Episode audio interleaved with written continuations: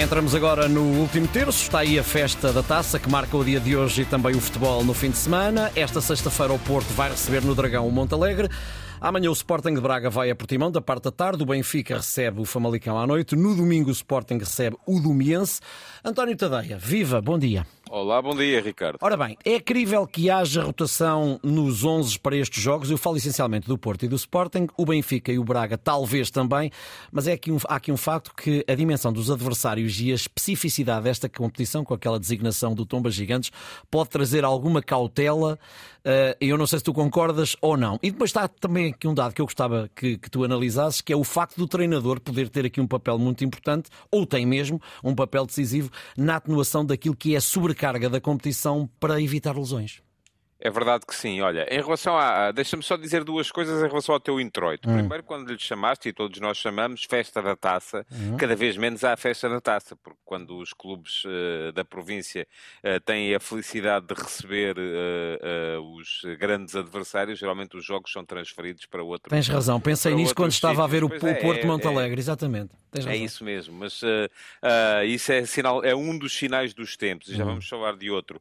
depois, relativamente àquilo que que é a possibilidade de, de, de, de haver rotação nesta, uh, nesta jornada. Enfim, o, o, Braga e o Benfica têm jogos complicados, atenção ao Portimonense e ao Famalicão, certo. que são equipas uh, uh, de primeira divisão também, mas aí de facto começa a ser fundamental a tal questão que tu apontaste no final, que é o papel dos treinadores, do qual eles não se podem, do qual eles não podem abdicar naquilo que é a gestão dos calendários das equipas de, de futebol. Isto é um tema cada vez mais premente no futebol profissional, porque já se sabe, fala-se da galinha dos ovos de ouro e cada jogo é, é uma nova transmissão, cada nova transmissão é mais receita é mais visibilidade para os patrocinadores, portanto isto está tudo ligado, como dizia o outro, não é?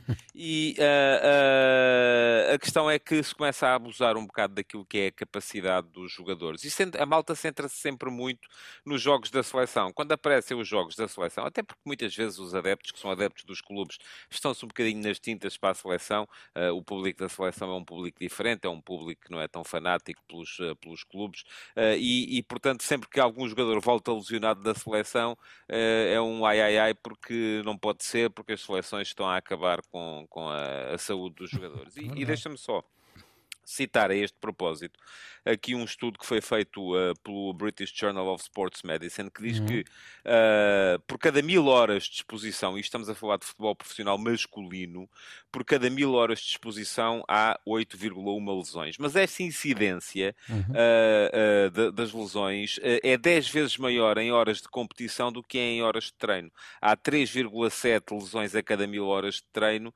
mas em contrapartida há 36 lesões a cada mil horas de competição. Mas faz sentido também, não é? Faz sentido. Claro, faz todo o sentido. Agora, o que isto nos diz aqui é que os jogadores estão a lesionar-se mais e em Espanha então não se fala de outra coisa esta semana, porque o Real Madrid uhum. tem bem a equipa lesionada, o Barcelona perdeu o Gavi, o Barcelona tem um plantel que não é assim tão, tão extenso quanto isso, e aquilo que, que se diz é, fala-se muito do vírus FIFA, porque as seleções jogam demais e há jogos inúteis e tal, e nem de propósito fez agora uh, uh, 40 anos os 12 a 1 de, de Espanha à Malta, um jogo que poderia ser inútil, mas que entrou no folclore da seleção espanhola, porque os apurou para o, para o Europeu de 84. Mas uh, isto para dizer o quê?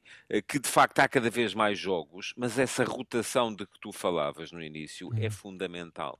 Uh, porque, e tem que ser, uma vez que não são os dirigentes, não são a FIFA e a UEFA a reduzir os calendários porque querem sempre meter mais competições para haver mais dinheiro. Também não é na base da pirâmide, não são os jogadores que vão dizer, é pá, a gente agora estamos aqui disponíveis para receber menos 20% de salários e de prémios uh, se reduzirem o calendário em 20%. Não, também não uhum. ouvimos a FIFA Pro dizer isso. Portanto, têm que ser os treinadores a encontrar uma forma ideal de fazer rotação e não é, se calhar, não é só nestas competições uhum. em, que, em que enfrentam adversários mais fracos, porque uhum. a partir de janeiro, fevereiro, deixa de haver jogos com adversários mais fracos e depois até ao final da época é um sprint em que uh, todos os jogos contam, mas os... Uh, os melhores jogadores não podem fazer todos os jogos, porque senão uh, estão de facto a matar a galinha dos ovos de ouro. Obrigado, António. Voltamos a encontrar-nos na bom próxima terça-feira. Um bom fim de semana para ti também.